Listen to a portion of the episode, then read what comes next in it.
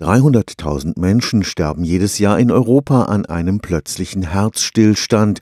In 10 Prozent der Fälle sind Menschen vor Ort, die zwar helfen wollen, die aber Angst haben, etwas Falsches zu tun. Am Karlsruher Institut für Technologie wird jetzt eine Handy-App entwickelt, die die Ersthelfer bei der Einleitung lebensrettender Maßnahmen in den entscheidenden Minuten bis zum Eintreffen des Notarztes unterstützt. Wer heute die Notfallnummer 112 112 anruft, muss dem Notarzt umständlich beschreiben, welche Symptome der Notfallpatient zeigt. Wenn der sehen könnte, was los ist, könnte er natürlich sehr viel präziser und sehr viel genauer dem Ersthelfer Anweisungen geben, was er denn jetzt tun soll. Und das ist jetzt die Idee dahinter, dass wir sagen, okay, jeder hat im Grunde genommen ein Smartphone mit einer Kamera dabei. Die Frage ist, wie kriegen wir es jetzt hin, dass diese Kamera jetzt den Videostream zum Disponenten hin überträgt. Professor Wilhelm Stork leitet das Institut für Technik der Informationsverarbeitung.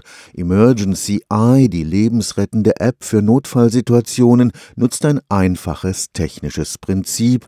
Der anrufende Helfer vor Ort erhält vom Notarzt in der Zentrale eine SMS auf sein Handy. Mit einem Link, den er dann antippen soll und damit wird automatisch eine App geladen, die diesen Videostream dann zum Disponenten leitet und dann kann der sehen, was los ist und kann dann eben über das Handy Anleitung geben, was der Betreffende jetzt eben tun soll. Auf diese Weise kann der Notarzt auch den Helfer vor Ort beobachten und beispielsweise bei einer Herzdruckmassage anleiten. Die meisten Leute, selbst wenn sie es versuchen, machen sie es falsch. Man muss sehr kräftig drücken, also mit dem gesamten Körpergewicht. Man muss den Brustkorb ca. 8 cm eindrücken. Das macht aber eigentlich keiner, der nicht weiß, was er machen muss, um eben wenigstens ein bisschen Blut ins Gehirn zu transportieren, damit man die nächsten 20 Minuten überlebt, bis dann eben ein Rettungswagen mit Defibrillator oder sowas kommt. Die Ferndiagnose über Handybilder wird in absehbarer Zukunft noch sehr viel mehr über den Zustand eines Notfallpatienten aussagen können. Unser Gesichtsfarbe Farbe ändert sich mit dem Puls so ein bisschen. Wir können es nicht sehen, weil eben die dynamische Auflösung des Auges, also die, die Graustufenauflösung dann nicht ausreicht. Mit einer Kamera können wir das tun und dann können wir also Pulse ermitteln. Aus dem Puls können wir Herzfrequenz, Herzfrequenzabweichungen, also Herzratenvariabilität, die wiederum Auskunft über Stress gibt. Stress ist wiederum verbunden mit Schmerzen oder Schmerz erzeugt Stress und das können wir eben nutzen, um Schmerzen zum Beispiel zu detektieren, aber auch um Kreislaufparameter zu bekommen. Stefan Fuchs, Karlsruher Institut für Technologie.